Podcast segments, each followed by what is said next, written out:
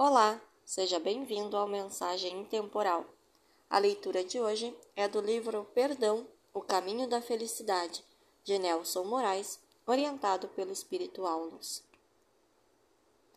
A ignorância natural, na infância do espírito, é um estágio evolutivo por onde todos transitamos um dia. Mas a ignorância em que muitos estacionam através de uma fuga conveniente da verdade sufocando a própria consciência, é o flagelo que assola a humanidade neste século. Primeira parte. Capítulo 1 O porquê do perdão. Com os inegáveis avanços da ciência, o homem, em seus arroubos de grandeza, gasta valiosos recursos tentando ampliar seu domínio ao espaço cósmico sem ao menos ter aprendido a viver no diminuto espaço que ocupa na sociedade onde convive com o seu semelhante. Cada presídio construído no mundo comprova essa realidade, atestando o grau de ignorância em que ainda se encontra o homem na Terra. Não falamos da ignorância cultural ou inocente, mas da mais grave de todas as ignorâncias que predomina só não só entre os incultos, mas principalmente nos meios ditos esclarecidos.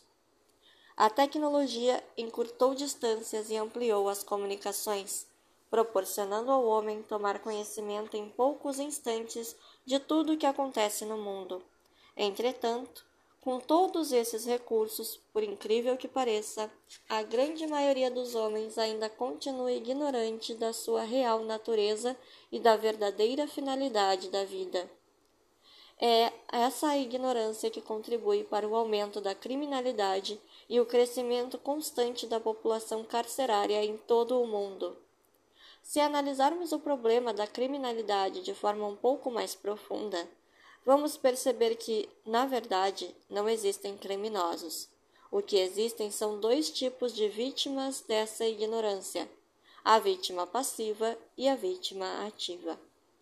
Os violentos, os desonestos, os corruptos e os criminosos de toda sorte são as vítimas ativas que, sem compreenderem o verdadeiro significado da vida, acham-se no direito de tomar para si o que não conseguiram conquistar pelos meios adequados e justos.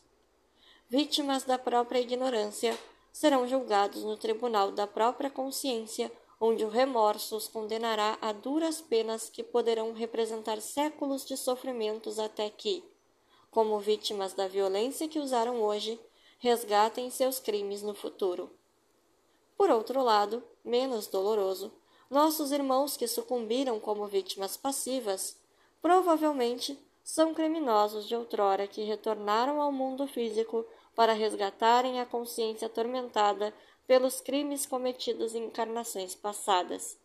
Como vítimas hoje, retornarão ao mundo espiritual aliviados em suas consciências. Aqueles que sofrem da violência apenas prejuízos morais, materiais ou físicos, com certeza submeteram-se a provações que, se compreendidas, servirão de lastro para grandes conquistas na renovação dos seus sentimentos, resgatando os equívocos cometidos no pretérito. Analisando as duas situações, percebe-se que o ser humano, em qualquer circunstância, é sempre uma vítima de si mesmo e da sua ignorância. Além disso, o mal que pratica acaba servindo aos propósitos divinos no cumprimento de suas sábias leis e justas que punem os criminosos de ontem através dos criminosos de hoje. Todos são dignos da nossa compreensão. Até que consigamos superar esse período de ignorância espiritual em que vive a maioria dos seres encarnados, os cárceres, os hospitais e os manicômios estarão sempre lotados. Não quero, sob esse argumento, isentar da culpa aqueles que optam pelos caminhos do crime, mas apenas chamar a atenção a um sentimento que, estimulado pela mídia, parece se generalizar na grande maioria das mentes desprevenidas.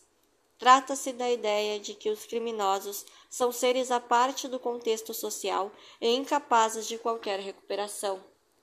Não podemos generalizar e nem tampouco esquecer de que, Há menos de 150 anos, as leis humanas permitiam a muitos de nós, reencarnados naquela época, dar os filhos recém-nascidos dos nossos escravos como alimento aos cães e aos porcos, e até matar os adultos nos troncos. Sob o, guan, o guante infame da chibata, além de nos permitir praticar abusos inconfessáveis contra as mulheres cativas. Apesar disso, não nos tornamos criminosos perante as leis da terra, mas ferimos profundamente as leis naturais e as leis divinas. É por esse motivo que jamais devemos julgar ou condenar quem quer que seja. Talvez os erros que apontamos no nosso próximo sejam aqueles que mais praticamos no passado. Hoje, entendemos por que Jesus desafiou a turba sequiosa pela condenação, afirmando: Atire a primeira pedra quem não tiver pecado. As pessoas habituadas ao perdão sofrem menos do que aqueles que ainda se deixam envolver pela ideia de que perdoar irrestritamente é abdicar dos próprios direitos supostamente conferidos pelas leis humanas. Com isso, arrastam-se durante uma vida duelando mentalmente ou juridicamente em uma luta inglória que culminará somente com perdedores perante as leis naturais da vida. Os movimentos que alguns realizam para agravar as penas sobre os infelizes que optaram pelo crime quase sempre nasceram do sentimento de vingança e de ódio daqueles que tiveram seus interesses ou entes queridos feridos pela violência, que não é causa, mas sim um efeito gerado por uma sociedade que ajudamos a construir. C. Diante de tais fatos, percebemos claramente a importância do perdão até para com os criminosos do mundo, imaginemos a importância do perdão entre aqueles que estão ligados a nós pelos laços consanguíneos ou por um parentesco indireto, submetendo-nos, por força da circunstância, a uma convivência útil e necessária. No decorrer dos fatos aqui relatados, o leitor vai descobrir que, em certos momentos da nossa vida, sofremos muitos dissabores desnecessários por não termos aprendido a exercitar o perdão. Obrigada por ouvir até aqui. Tenha um excelente dia.